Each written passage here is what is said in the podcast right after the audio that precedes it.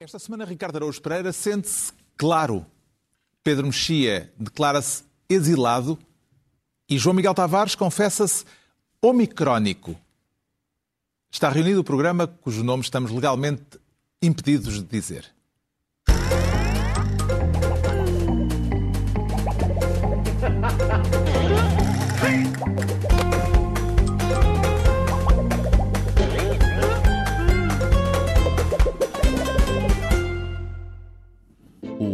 Programa cujo nome estamos legalmente impedidos de dizer tem o patrocínio da Lexus, uma marca automóvel extraordinária que há mais de 20 anos acompanha a evolução do mundo e abre caminho a um futuro melhor. Descubra mais em amazingstories.lexus.pt. Ora viva, sejam bem-vindos no final da semana em que o ministro mais impopular do governo aceitou finalmente que se tinha tornado um embaraço político em véspera de eleições. Não posso permitir que este aproveitamento político absolutamente intolerável seja utilizado do atual quadro para penalizar a ação do governo contra o Sr. Primeiro-Ministro ou mesmo contra o Partido Socialista. E por isso entendi solicitar hoje a exoneração das minhas funções de Ministro da Administração Interna ao Sr. Primeiro-Ministro.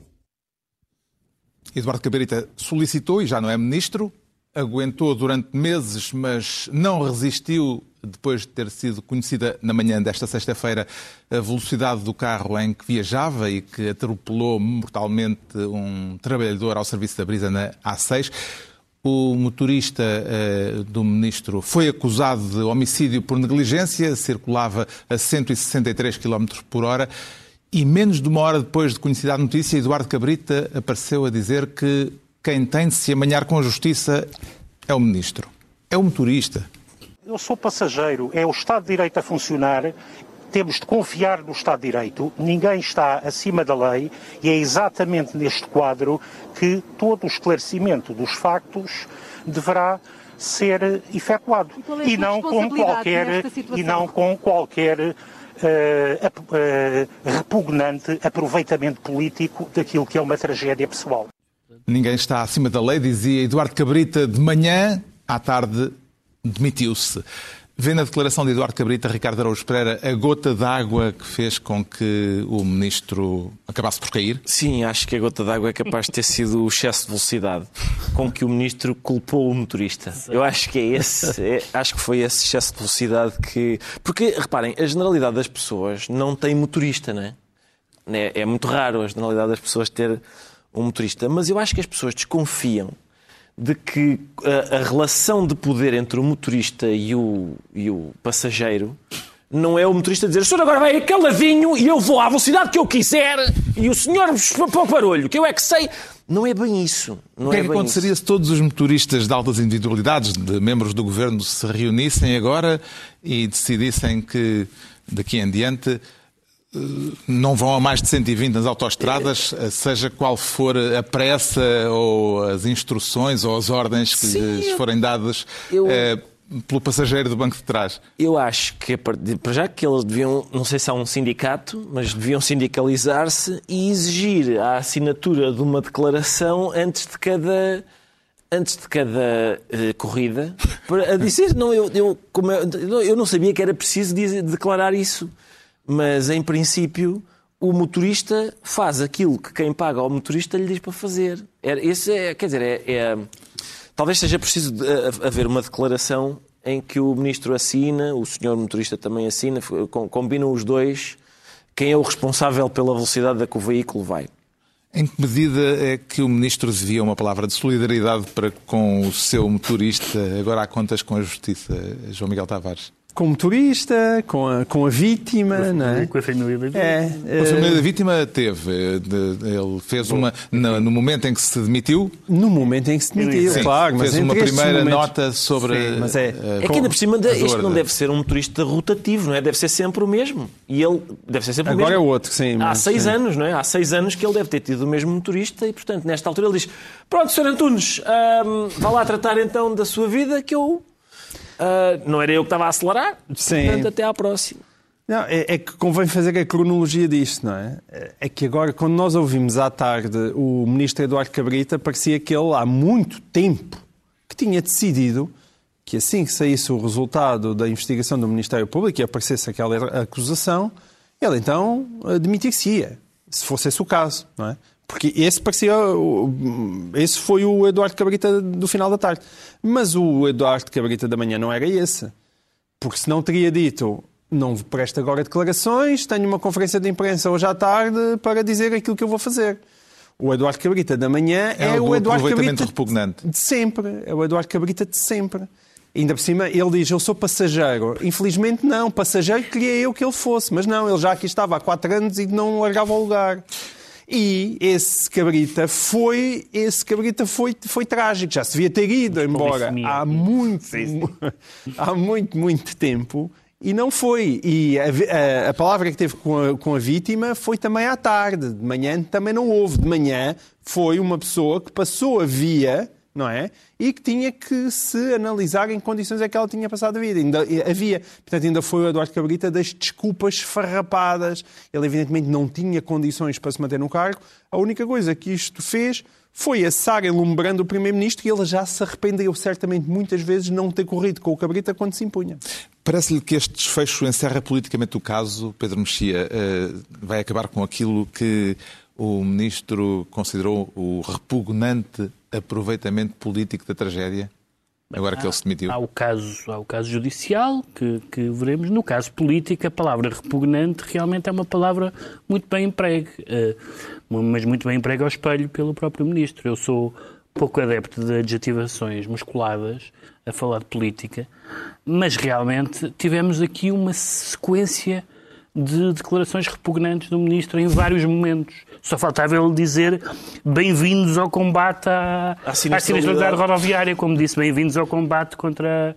eh, como é que quando foi À luta da- pelos direitos à luta humanos. pelos direitos humanos, exatamente. Porque quando morreu o Jorge Coelho, que se demitiu por culpa, por, por culpa objetiva, não, por, sim, por culpa objetiva, não tinha culpa nenhuma, porque era ministro e aconteceu a ponte entre os rios, as pessoas, incluindo as pessoas do PS, disseram que modelo de cidadão, que modelo de ministro que se demitiu sem ter nada a ver. Quando este ministro se portou como se portou no caso do CEF e no aeroporto, se portou como se portou no caso da- do- deste acidente, e se porta como se portou hoje de manhã a dizer eu sou um passageiro, como quem diz que se quilha o motorista, é a tradução em português, e, e agora à tarde a dizer a viatura em que, em que, circula- em que ele circulava foi vítima de um acidente. Não é, não é nas- se pensarmos nas vítimas, a viatura não é a vítima do acidente. A vítima do acidente é a pessoa que morreu. Portanto, todas as declarações foram um desastre. Agora, nós podemos dizer, pronto, António, Ca- a- a- a Eduardo Cabrita não tem jeito, ou não tem, ou não tem eh, reage mal, ou é temperamental, não sei o que mais. A culpa disto é do Primeiro-Ministro. Não há como não ser. Primeiro-Ministro de se ter mantido de se ter governo. mantido Primeiro-Ministro, depois de nós já sabermos este tipo de declarações, este tipo de reações absolutamente intoleráveis, para utilizar outra vez a linguagem do Ministro Cabrita, o António Costa, no Parlamento, disse que ele era um excelente Ministro da Administração Interna. Deixando, aliás, eh, deixando-nos, aliás, estonteados quanto o que, o que- é que isso significa. Portanto, se a barra de ser excelente ou muito bom, não sei qual foi a palavra que ele utilizou, é, é Eduardo Cabrita, não, não faço ideia como é que são eh, eh, classificados eh, os restantes ministros. Não, há uma insensibilidade no meio disto tudo que é chocante. É porque não é só a questão da res- responsabilidade política, acho abs- absolutamente óbvio a partir do momento que ele ia em excesso de velocidade. Ele, desde o primeiro momento que sabia que ia em excesso de velocidade, de onde não- nem sequer consigo perceber qual é que era o problema dele, não é? Porque a partir do momento que atropelou uma pessoa em excesso de velocidade, ele não teria condições para se manter. Mas e depois são estas insensibilidades em cima de insensibilidades. Aliás, eh, nós tratámos, eu acho que nós falámos nesse tempo eh, disso aqui em jeito de anedota, que foi com a famosa história dos- do cão, não é? Dos cães e dos GNRs. Os GNRs que estavam à porta do ministro e depois tiveram que passar, passar para o lado de fora porque os cães estavam sempre a ladrar e incomodavam o ministro. E nessa altura aquilo era dito como anedota, mas essa insensibilidade atravessa todo o percurso de Eduardo Cabrita. Que seja o cão da GNR, seja no CEF, o tratamento que ele, que, que, que Aliás, ele, este que ele processo, deu, seja desculpa, neste. este processo que, que o- cujo último episódio foi as decla- declarações de hoje, que a culpa é do motorista, basicamente, espremido, trocado por miúdos é isto, a primeira declaração sobre o ministro foi a culpa é da vítima. Claro. É da- comunicado aliás, do- do hoje do- da volta, volta aliás, a dizer que não estava nada sinalizado. Quando nós sabemos que, pelo, que- pelo que vem na acusação, estando o carro na faixa esquerda àquela velocidade, estando a não estando sinalizado, não havia grande coisa a fazer. Vamos ver agora quem é a personalidade que António Costa vai escolher para substituir durante mês e meio eh, o ministro. Uma parte desse tempo, aliás, eh, em eh, funções diminuídas, porque o governo estará em gestão corrente a preparar as eleições. Eh, Vamos ver como evolui o caso, agora que foi atribuída a responsabilidade criminal ao motorista e que o ministro Eduardo Cabrita se foi embora. Está à altura de distribuirmos pastas, eh, começando também por um caso de justiça. O João Miguel Tavares quer ser ministro da orquestração. E a música é boa ou a orque- a orquestra está desafinada, João Miguel? Ah, acho que nem uma opção nem outra. A orquestra está muito bem afinada, só que a música é má. A opção é essa. Quem fala de orquestração é Pinto da Costa, na semana em que se soube que o Ministério Público suspeita de que terá havido desvio de dinheiro do Futebol Clube do Porto em proveito do presidente do clube e até mesmo para, para eh, viciar resultados desportivos. Pinto da Costa diz que já não estará eh, muito tempo no cargo que ocupa há quase 40 anos, disse na segunda-feira na cerimónia de atribuição dos Dragões de Ouro, mas quer ficar o tempo necessário para poder provar que é inocente. Continuo a sonhar e tenho a certeza que Deus me permitirá isso, ter tempo de provar no sítio certo que a orquestração de certa comunicação social, de calúnia e mentira, para me afrontar a mim, ao Futebol Clube de Porto e aos meus amigos, eu estou certo que vou ter ainda tempo de demonstrar aquilo que sempre fui, que meus pais me ensinaram a ser, de ser uma pessoa séria, honrada, sem ter nada que se lhe diga. Pinto da Costa a acusar certa comunicação social de calúnia e mentira, depois de termos tido conhecimento esta semana da Operação Cartão Azul e das suspeitas do Ministério Público. A culpa é do mensageiro, João Miguel Tavares, ou daquilo. eh, ou, ou- o problema está naquilo que está em causa? O problema está evidentemente no que está em causa e, porque, e o problema é que não está só em causa no Porto. Não é? Houve também uma operação eh, à volta do Sporting de Braga, tinha havido eh, o, o Benfica, o caso eh, de É Luís isso. Filipe Vieira. É que quando nós analisamos o caso da Operação Cartão Vermelho e do caso da Operação Cartão Azul, não é por acaso ah, que as operações só mudam a cor. Uma, uma pessoa começa a desconfiar que há aí coisas pouco claras no mundo do futebol. E é, e é precisamente isso. O, o- o tipo de operação é sempre o mesmo, não é? É sempre o mesmo. Hoje em dia utiliza-se aquela artimanha das comissões para, através de. E estás-me com que Força, força.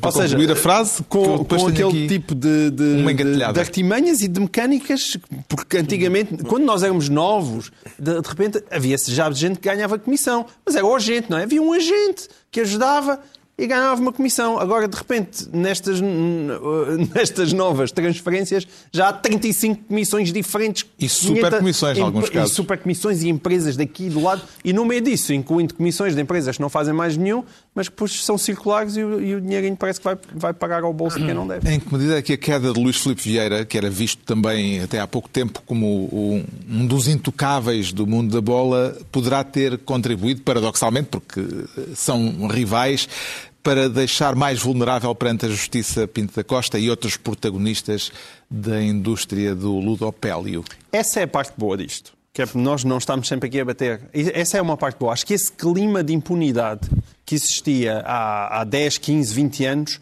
está a diminuir. Esta- estas personagens, há 15 ou 20 anos, estaríamos aqui a dizer ui, ninguém toca no Presidente do Porto e no- e nem no Presidente do Benfica. E eu fico muito feliz que esteja a ser tocado. A minha única dúvida é que alguém que seja adepto e que goste muito de Pinto da Costa fico muito impressionado com isto, porque eu penso que existe a cultura muito entranhada no meio futebolístico do ele rouba, mas faz. Ou seja, se tu me des títulos, se fores alguém que consegue fazer com que o clube brilhe em Portugal e na Europa, então está bem, se metes uns milhares ao bolso, é uma espécie de prémio pelos teus Vieira bravos. beneficiou disso. Certo. E é Eu- um- eu uma sou- espécie de prémio pelos teus Eu serviços. sou município de Oeiras. Fica só a nota. Sim. E, e porque há coisas que as pessoas eh, aceitam, não é? Quando, quando nós temos num um clube de futebol e de repente há o filho que também é empresário que está a trabalhar com o pai no clube de futebol, não é preciso dizer mais. Isto seria uma coisa inaceitável em qualquer outro sítio, mas as pessoas aceitam isso pacificamente no futebol e como isso outras. Quando Pinto da Costa diz que quer manter-se como presidente do Futebol Clube do Porto até poder provar que é um homem honrado e sabendo o que são os tempos da justiça eh, em Portugal, isto não poderá abrir a porta, Pedro Mexia, a que ele se torne, no fundo, presidente vitalício? Coisa que vai contra toda a vontade dele, a, ficar, fica- a arrastar-se no cargo muito tempo. A ver, eu não, acho que não há presunções de inocência. Acho que há presunção de inocência sempre para todas as pessoas. Mas não há presunções de inocência para o mundo do futebol. Já, já vimos demasiado para sermos eh, anjinhos e para percebermos que quando há milhões eh, pais e filhos envolvidos, vários agentes a empochar valentemente e pessoas que ficam no cargo durante décadas e décadas, isto é um caldo de, eh, que pro- pro- propicia a roubalheira. Não há dúvida nenhuma. É, por alguma razão, eh, os autarcas não podem ficar 40 anos. Uh, não é? Uh, e, portanto, há uma série de. E, portanto, ele, ele pode ficar porque pode ficar e foi eleito. Não estou a, a contestar isso. O que eu estou a dizer é que há um clima, todo esse clima, é um clima que favorece. E não é. Ah, isto é só em Portugal. Não é em Portugal. Quem, quem tem de estar atento sabe que não é só em Portugal. Que as FIFAs e as UEFAs não estão, não estão livres disso. Ou seja, o, o, a partir do momento em que o futebol se tornou milionário, onde há milhões, há roubalheira. Isso vem da Bíblia. Não quando dito com mais elegância, mas, mas, mas, mas é. E, portanto, Onde há milhões há ladrões. há, há, Normalmente há fatores... nestas, estes adágios têm que rimar. Tem que rimar, é verdade. Uh, neste, neste caso, há dois fatores agravantes, potencialmente agravantes, não faço ideia do que é que se passou, naturalmente, que é uh, a permanência de alguém no cargo durante quase 40 anos e, por outro lado, como vimos em algumas reações esta semana, as pessoas que reagem de uma forma totalmente tribal. Uh, uh, já vamos falar disso a seguir, e, também, e, e nós enfrentámos isso, nós, uh, porque, porque casualmente, ao contrário do que as pessoas acham que isto é uma grande maquinação, casualmente somos todos benfiquistas e nós todos tivemos que falar ao longo dos últimos anos com pessoas que achavam que qualquer ataque ao Luís Filipe Vieira era um ataque ao Benfica, o que é absurdo. A ideia de que um clube se confunde com o presidente do clube é uma ideia uh, assustadora.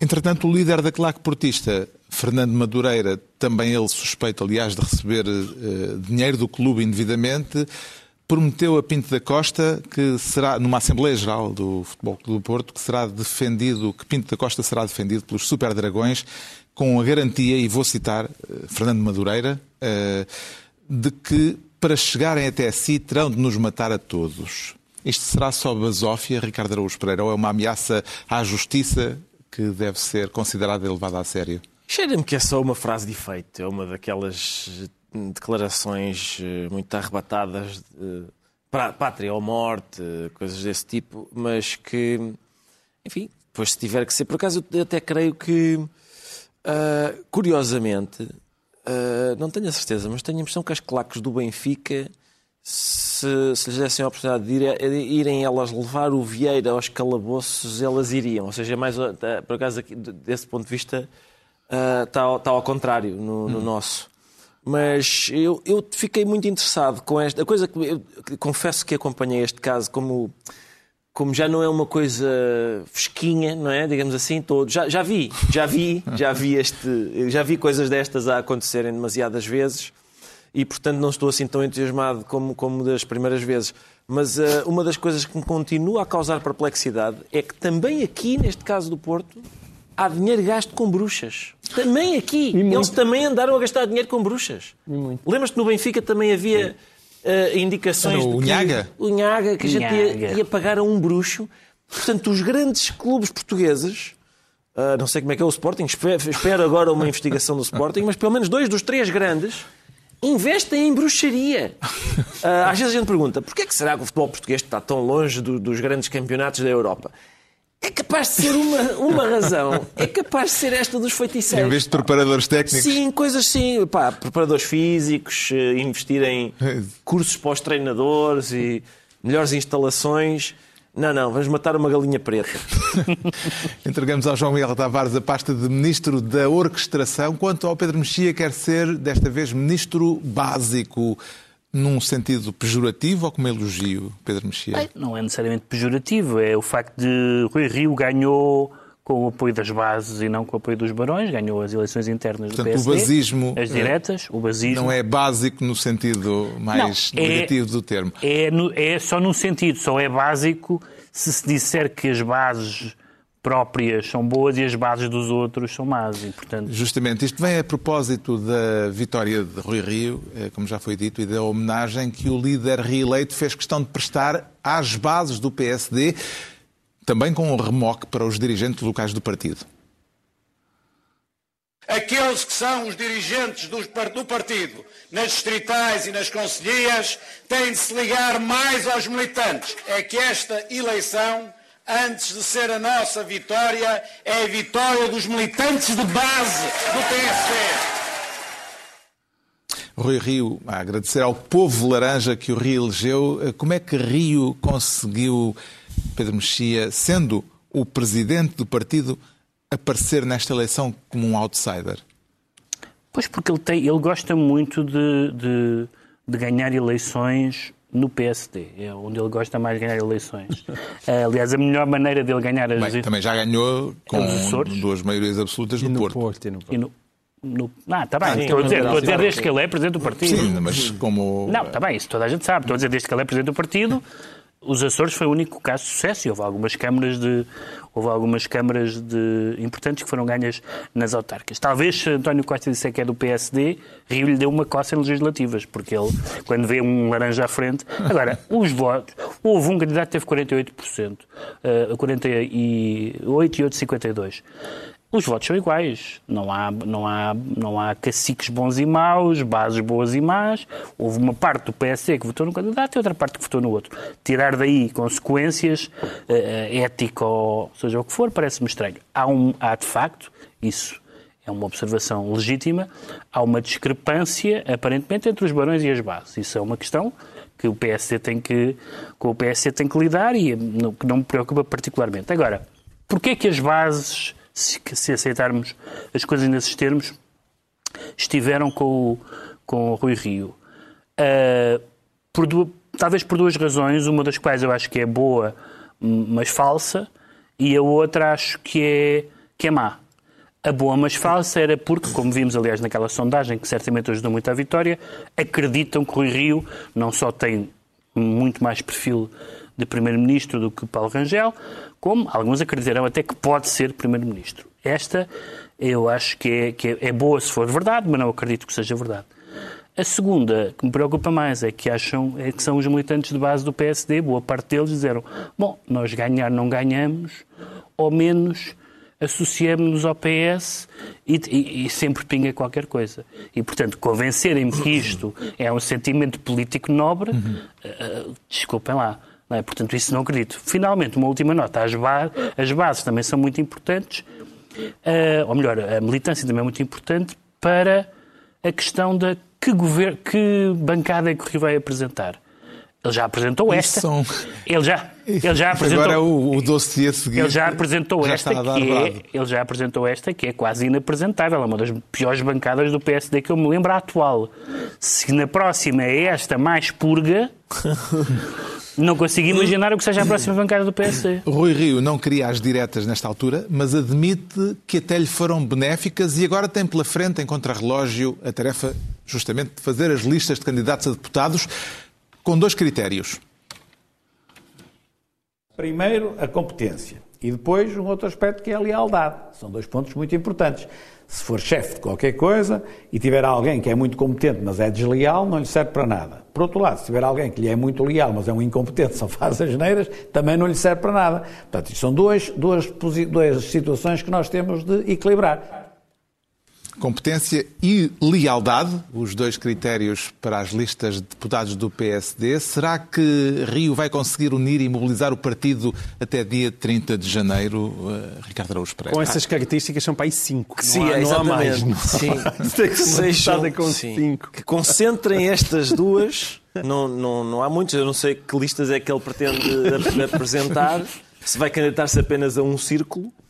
Mas eh, eu, aquilo, sinceramente, não me, parecem, não me parece um partido muito eh, unido e mobilizado. Ou melhor, estão unidos e mobilizados até perceberem a- até que lugar da lista é que os mobilizaram. Se estão mobilizados até um lugar da lista que é inelegível, eh, ficam desmobilizados. Nos últimos dias já começaram a sair notícias Exato. de que as estruturas locais tinham eh, apresentado as suas propostas de listas que a direção acha inaceitáveis e até eh, chegaram a pôr a questão nestes termos uma provocação, porque parece que tem mais gente do Rio. É uma ofensa, exatamente. As estruturas locais estão a Sim. carregar eh, gente do Rio para as, para as propostas de listas, mas eh, haverá eh, depois a disputa. E há o Conselho Nacional do PSD que vai ter de aprovar as listas. Portanto, pode até haver um berbicacho eh, valente com, com esta aprovação das listas. Exatamente. E há- quer dizer, é- isso decorre do facto de a- as pessoas, como ninguém esperava que o, que o Rio ganhasse, ficaram muito, muito espantadas com isto e até supuseram que isto lhe dava um impulso novo eh, na luta nas legislativas. Não tenho a certeza, eu não tenho a certeza que o facto do próprio, no próprio partido dele haver 48% de pessoas que acham que ele não era a melhor opção, deve, como- deve Haverá muitas que dão facilmente, fazem o flick-flack. Acredito, mas eh, ele, é impressão minha, com ele ganha estas rapidez. eleições Com a, por... com a diferença que agora os descontentes com o Rio na área do PSD têm mais, têm mais hipóteses no prato, em termos de, de- de eleições, não é? Há outros partidos. Sim.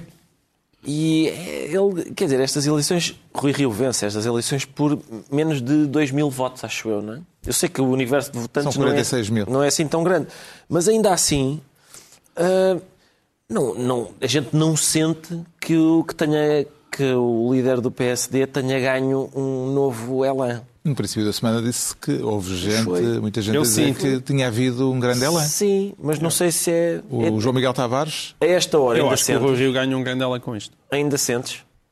Não, sinto, sinto, sinto. Grande Elan, ele próprio psicológico, mas Não sei se não de arrefeceu. arrastar, de arrastar os votantes A vitória, de, a vitória que ele conseguiu eh, faz dele agora um adversário mais eh, forte, mais temível para António Costa? É, ele sempre foi um. Nós, aliás, dissemos isso aqui. Ele sempre foi um adversário mais nível para António Costa do que Rangel. Acho, acho que se- o Rio vale, vale mais no país. Aliás, foi isso que indicaram as sondagens e acho com razão. E, portanto, ele seria sempre um adversário mais forte. Eu acho é que ele ganhou o Elan que é próprio do underdog. Ou seja, da- daquele tipo que tu estás a achar é deste, que ele se vai afogar e de repente atravessa a nada o Canal da Mancha. E isso dá sempre um- o tal Elan. E, portanto, eu acho que ele ganhou. Nesse aspecto, Paulo Rangel foi grande amigo de, de Rui Rio. Fez-lhe um favor. O Pedro Mexia fica então ministro básico para acompanhar o sentimento das bases. Eh, Agora é a vez do Ricardo Araújo Pereira, ainda no mesmo âmbito, se tornar ministro do saco. E o que é que lá cabe dentro? Cabe a Ricardo? viola, cabe a viola dos- do- da oposição a Rio. Tem de ser, tem de ser. Eu acho Quer que falar dos derrotados da noite eleitoral do PSD. Sim. Eh, Quer dizer que há outros derrotados para além de Paulo Rangel? não. Bom, sim, há, há- há as pessoas que apoiavam Paulo Rangel e que é um núcleo. Também há algumas que não apoiavam Paulo Rangel. Ou Nem melhor, que ninguém. não disseram que apoiaram disseram. Paulo Sim. Rangel. Todos os ex-líderes, por exemplo. Certo, foram pessoas que não, não quiseram responder à pergunta gostas mais do papá ou da mamã. Hum, Preferiram, preferiram dizer dos dois igual. Não sei em que medida. Mas isto também são pessoas que já não. Ah, já Embora não nós quase todos sabíamos quem é que eles gostavam mais. sabia, é muito provável que soubéssemos, mas também Colocaria na coluna dos derrotados eh, figuras do partido eh, que, tendo apoiado o Rio no passado, não quiseram dizerem quem votariam. Ca- Carlos Moedas, Manuela Ferreira Leite, Francisco Pinto Balsemão, Pedro Passos Coelho, ou mesmo Cavaco Silva, que Com a, com a exceção do Carlos Moedas. clarinho no artigo que escreveu Sim. no Expresso. Com a exceção do Carlos Moedas, tenho a impressão que nenhuma das outras pessoas tem alguma coisa a ganhar ou a perder com, a- com- com isto do Rio, mas, eh, com, com a vitória do Rio. Mas eu- o que me faz confusão é aquela oposição ao PSD, a, a oposição dentro do PSD, a oposição ao Rio, uh, que estava muito pujante, acreditou que ia ganhar. Uh, são, faz-me lembrar esta, esta oposição interna do PSD é um tipo de pessoa, é um tipo de direita que também que que eu acho que é possível encontrar também à esquerda, são numa certa esquerda, são todos eles são muito inteligentes, muito modernos, eles sabem, é, é óbvio que eles têm a, a, melhor solução para o país. E as estúpidas das pessoas, quando chega a altura de pôr os, as cruzinhas no, no boletim, não votam neles, pá. E a questão é essa, é... Ele parece que ainda não, não perceberam uh, em que é que consiste este jogo. O jogo é a gente tem as nossas ideias e depois tenta persuadir quem manda, que são os tais que eles acham que são burros, a votarem em nós. De outro modo, não, não adianta. Podemos ser os mais inteligentes. É pá, sim senhor, as, as ideias mais arejadas e excelente, é tudo ótimo. Persuadam as pessoas, pá. Hum. Sim, ganhem uma, uma eleição. Ganhem uma. Com tantos apoios nas estruturas locais do partido, qual lhe parece ter sido, João Miguel Tavares, o fator decisivo para a derrota de Paulo Rangel? É, bom, nós falámos disso aqui na semana passada. Eu até estava já na altura, ainda antes de sabermos o resultado, bastante uh, irritado com aquilo que tinha sido a campanha do, do Paulo Rangel. Eu acho que ele começou muito bem mas e depois embarcou com uma grande falta de clareza no discurso, tanto a nível de coligações como depois na concretização das suas medidas. Depois de um primeiro discurso muito vago e cheio de boas intenções, mas, mas é isso, eram boas intenções, depois era importante concretizá-las, ele não concretizou. Depois tinha aquele tom muito politiqueiro que nós Falámos aqui também do ah, aqueles que dizem que.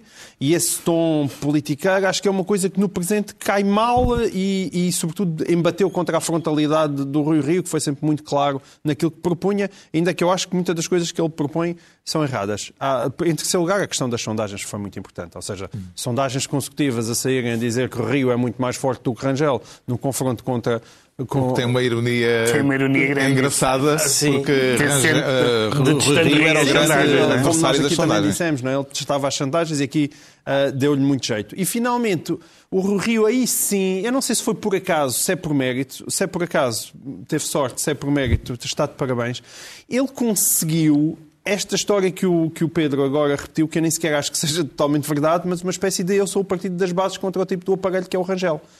Ele teve de certa maneira, assumir mesmo o tal papel de underdog e dizer eu, bem, olha, nas estruturas eu já perdi isto. Realmente, eu fiz aqui as contas e o Rangel tem muito mais apoio do Só que eu. o voto livre Mas é que... o voto livre das bases do PSD vai Exato. conseguir. Uhum. E a verdade é que conseguiu. Eh, eu, eu não... Sim, mas a ser verdade, o PSD tem uma, uma estrutura pesadíssima, porque 52, 48... Mas ouve, tu estavas a dizer Sim. que são 2 mil votos. 2 mil votos foi o que o Carlos Moedas ganhou em Lisboa, bem da Medina. Bem e, sei. e bastou. Mas o universo, não sei qual é o universo de votantes em Lisboa, mas é, ainda é assim... Superior a 46 mil. São um bocadinho mais. É, não são muito mais. Não, é, mas é, tipo, Sim, mas são mil, mais, não sei. Uh, bom, há comentadores que põem a hipótese de Paulo Rangel ter sido penalizado junto das bases mais conservadoras do PSD por ter revelado recentemente a sua orientação sexual. Uh, Parece-lhe, Pedro Mexia, que isso poderá ter tido uma influência significativa na votação? Eu acho que conheço relativamente bem as bases conservadoras dos partidos todos e, posso, e a minha experiência é que, uh, de ouvir pessoas falar disso, é que por mais que, que isso cause desagrado, isso ou outro. Há, há duas questões, é, é, começando por esta. Uh, por mais que cause desagrado as incidências da vida pessoal, das, de cada dos políticos, isso não determina o voto. Várias vezes ouvi conversas dessa natureza e nunca vi ninguém dizer que isso determina o seu voto. Por outro lado, nós sabemos que em Portugal uh, foram sempre uh, lançadas suspeitas ou, ou ataques a pessoas por causa da sua vida privada e nunca funcionou. Nunca funcionou. Portanto, não, não, não parece... terá sido isso não, não me parece que isso seja determinante. Acho que as pessoas podem não gostar. Certamente, se me perguntar, o eleitorado conservador gosta de um político que se assuma como homossexual. É provável que não. Certamente. Agora, eu fará diferença honestamente que... nunca ouvi ninguém. Não mas fará diferença existe. o facto de se ter assumido, porque claro que faz havendo, diferença. Uh, claro que faz diferença. É, é um zoom, passo, zoom, mas não é um sendo passo público. À frente, com certeza. É um passo à frente do suspeito. A mim, a única coisa que eu posso basear é, é, é em conversas e eu nunca ouvi ninguém dizer por causa disso não Sim, voto. E é indiferente se ele tivesse feito uma, uma campanha absolutamente extraordinária, tivesse arrasado, nós diríamos, olha, realmente. Mas não, ele não fez nada disso, portanto, Sim, eh, interessa pouco. O Ricardo Araújo bem. Pereira fica assim ministro do saco e estão entregues as pastas ministeriais por esta semana. À altura para sabermos porque é que o João Miguel Tavares se declara omicrónico. Estamos aqui em segurança? Eh, Não está infectado, não? Sabe-se Deus, então não sei, é uma coisa que está ainda, anda aí Quero no falar ar. do regresso da todos, calamidade terrível, esta terrível. semana. É, pá, eu, eu tenho saudades daquele tempo em que os, os políticos faziam um imenso esforço para não serem alarmistas. Não é? Às vezes há, porque geralmente é essa a vocação para os políticos. Há coisas graves a acontecerem às nossas voltas e eles dizem, é pá, mas não é assim tão mau, não é? E nós dizemos, ah, e a segurança social? Não, calma. Ah, e a falta de produtividade? Calma, isto não está assim tão mal. Mas quando chega a pandemia, Omicron, ui, Omicron, e, e, e de repente toda a gente começa, ai, Omicron, Omicron. E até agora alguém sabe o que é que é Omicron? Não. Mas está toda a gente assustada com Omicron. É é uma E eu- variante que, se for é. muito mais Se- transmissível for. e tiver efeitos graves que ainda não se sabe qual é, qual é o grau de gravidade Exato. que tem, pode, se se espalhar, Eu ser sei, um desastre. Mas sabes o que é que faz mesmo mal? O cancro. Aí é. Essa já se provou. Mas isto é uma competição Não, de. É, claro que é. Esse é o ponto. É uma competição. whataboutismo de Porque doença. se eu estou a fechar urgências por causa do Omicron e, do- e- e depois, olha, depois há aqueles que não são tratados. E isto parece-me que começa a ser um desequilíbrio que Mas agora não é o parece caso. muito Não é o excessivo. que está a acontecer. O que está a acontecer é que, desde quarta-feira, o certificado de vacinação já não é suficiente para assistir a um espetáculo ou para ir à bola, por exemplo. É necessário, além do certificado, um teste positivo. Portanto, é esse tipo de- de coisas que está neste momento a Não, acontecer. então Aliás, o senhor do Belenenses que, que estava lá infectado e que era médico já levou um fecho de um serviço inteiro lá no Garcia da Horta, segundo eu sei. Ah, não, às vezes, e, e depois eh, podemos também falar às vezes na falta de equilíbrio das próprias medidas, medidas que num sítio fazem sentido, noutros sítios não fazem, dependem-te eh, agora para ires visitar pessoas a, a lares precisas de um, de um, de um teste, mas as- os funcionários que lá estão só precisam de um teste mensal. Portanto, é, é mais uma vez entramos aqui eu, eu tenderia a achar dá para ver se realmente os serviços de saúde vão abaixo, tendo em conta o nosso nível de vacinação, porque as últimas notícias, o RT já está a diminuir. E, portanto, acho que há aqui uma, uma situação alarmista que é excessiva. E por isso eu digo que tenho saudades daquele tempo em que os políticos punham paninhos quentes. José Miguel Júdice, no comentário semanal que tem aqui na SIC Notícias, dizia na terça-feira que António Costa é um político cheio de sorte com isto da pandemia. Acompanha Pedro Mexia a tese do antigo bastonário da Ordem dos Advogados quando ele diz, disse na terça-feira, que esta nova variante vota PS. É, há, uma, há uma famosa crítica a um, a um filme, a um filme do Clint Eastwood em que, em que a crítica eh, dizia que cada fotograma deste filme vota Richard Nixon. Eh, eu acho que os fotogramas não votam e acho que as, as pandemias não votam. Acho que é possível que, ehm, aliás, é demonstrável que a maioria dos governos não foi prejudicado pela pandemia porque é quem está in charge, quem, é quem está à frente da, da luta contra a pandemia, tirando o caso americano em que pode ter ajudado à queda de Trump, eh, mas, mas não sei se é uma teoria da conspiração ou se é uma, uma ironia da história, mas eu honestamente não, não, não, Hum. não não, aí. não tenho, não vou por aí. Ainda há mais dúvidas do que certezas relativamente à, à variante Omicron, mas há um aspecto curioso. A Organização Mundial de Saúde saltou duas letras do alfabeto grego. Eh, As variantes são eh, nomeadas de acordo com o alfabeto grego e saltou duas para batizar esta nova variante. Já tivemos o alfa, eh, a beta, a delta, por aí adiante. Agora vinham as letras nu e Xi, mas a OMS saltou logo para Omicron para evitar equívocos. O presidente chinês, por exemplo, chama-se Xi Pois, claro. E era- Vê nestas Então, a cautélias prudência ou excesso de de zelo? Quando oh, podia oh. vir a variante nu, era a variante que nós queríamos ver. E não. É, o nu oh, é porque Carlos. podia confundir-se em inglês com new, E isso geraria. o que era verdade, que é uma new. Exatamente, geraria um problema. Eu, oh Carlos, eu acho que não é. A excesso- variante Xi Acho que não é excesso de zelo, remetia de novo é- para o vírus chinês de Donald Trump. Era, eu acho isso, acho que é. ah, a gente, ah, nós estamos, o mundo inteiro está metido numa pandemia destruidora de vidas e da economia, mas eh, como o, o facto de haver certas letras gregas que podem dar o nome a algumas variantes e essas letras coincidirem com o nome do chefe de Estado chinês e com isso ofenderem não só o chefe de Estado chinês, mas por extensão toda a China, acho que nos devia ocupar durante bastante mais tempo. Eu perguntei à minha filha, parece que a letra é que si, não é? A minha filha mais velha está a estudar Ah, é grego. Ksi? Não- não está a estudar grego. E eu perguntei-lhe, a letra grega que si lê-se chi. E ela disse, acredito que sim. E eu esperava uma resposta mais definitiva. uma a- E ela mandou-me dois áudios. Eh, imagino que sejam eh, ásperos. Não vou pô-los agora. Ah, porque, bom. Mas não sim, podia é- ser. é- seria- é- Não, sim, dava, por acaso dava, mas tenho, tenho assim, genuíno receio do que possam ser. Pode ser uma. É uma roleta uma russa. partida, não é? É uma roleta russa, Mas sim. vamos ver, vamos lá. Espera aí que eu tenho aqui uma livro de grego e já te digo. Espera aí que eu tenho aqui um livro de grego e já te digo. É melhor, pronto, fica só este cheirinho.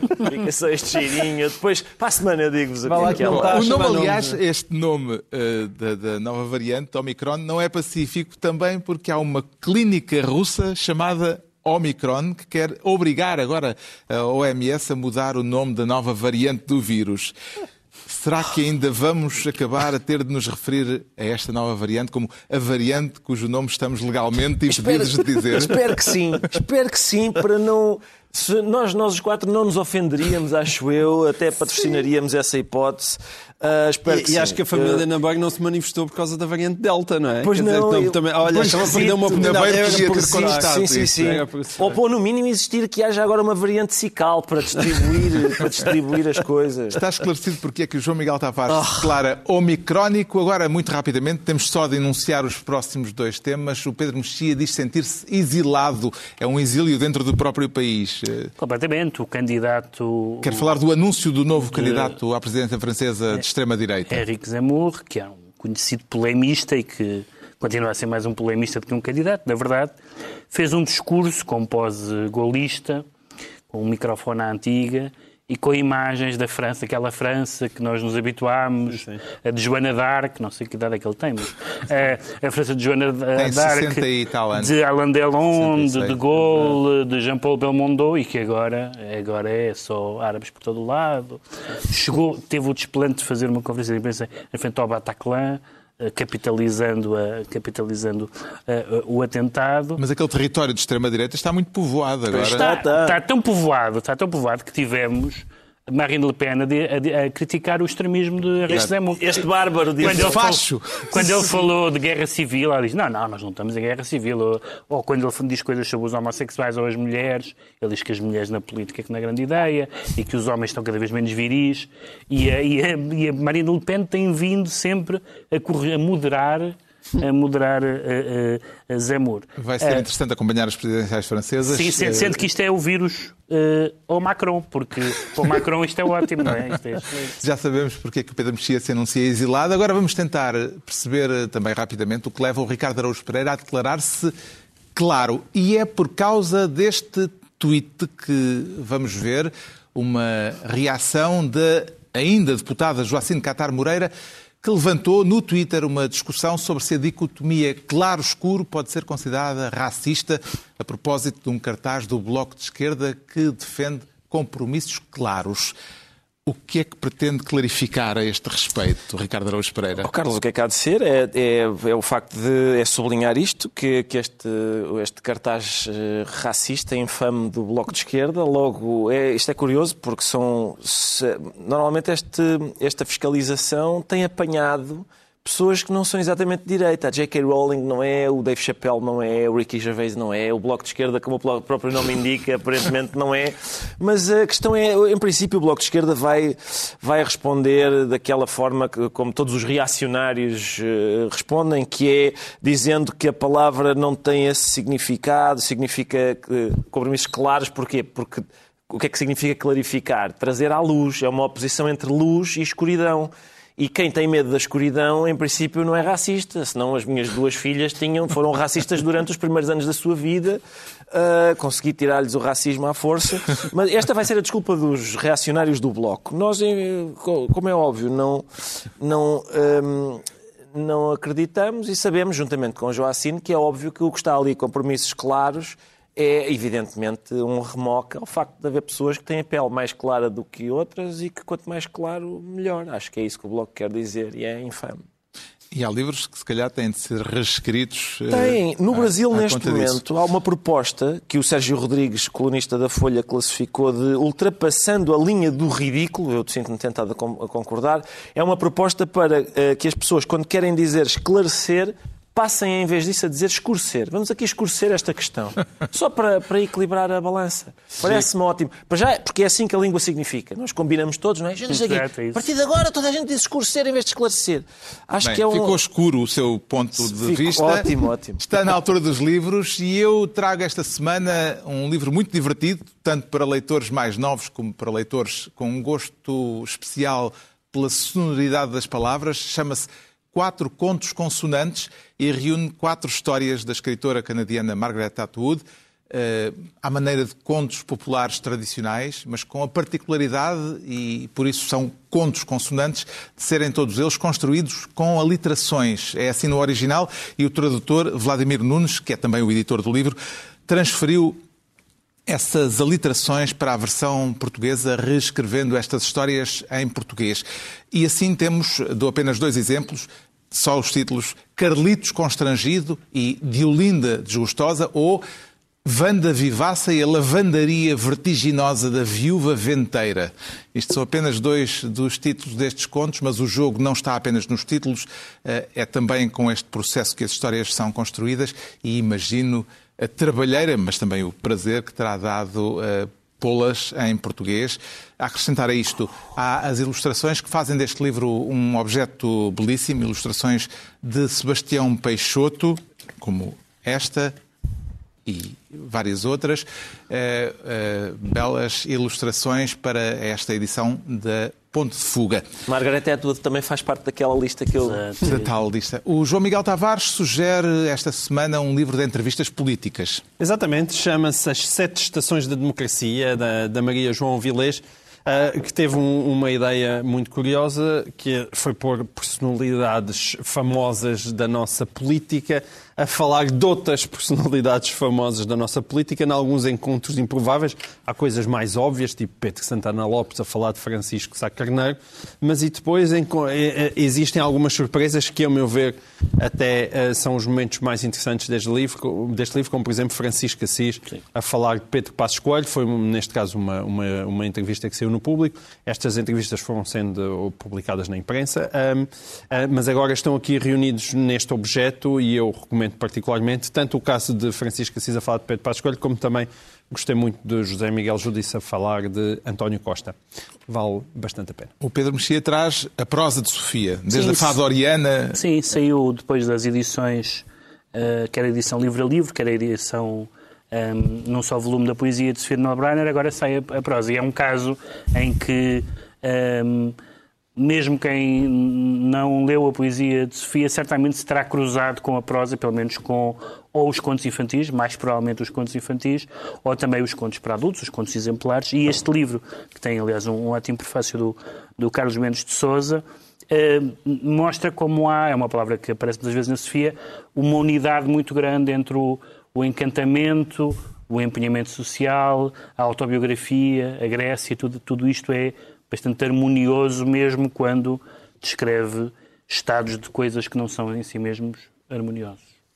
O Ricardo Araújo Pereira recomenda também um clássico Sobre este jovem. da literatura portuguesa. Sim, mas calma, não é apenas um, é clepsidra, mas não é, não é apenas um, eh, uma reedição. É, esta edição está eh, organizada de acordo com aquilo que, ao que parece, era a intenção do Camilo Peçanha, eh, pelo menos a, a fazer fé numa lista escrita pelo próprio punho do poeta, uma lista inédita, com, que ordenava portanto, tinha a intenção dele de como iriam ser ordenados os poemas, mas não é apenas isso. Além, além disso, esta edição, que é do Ilídio Vasco, inclui ainda, além de várias notas, inclui ainda eh, um- traduções de Camilo, que Camilo Peçanha fez de textos chineses, em que fica claro eh, o modo como a, a cultura eh, oriental e chinesa especificamente seduziu eh, o poeta.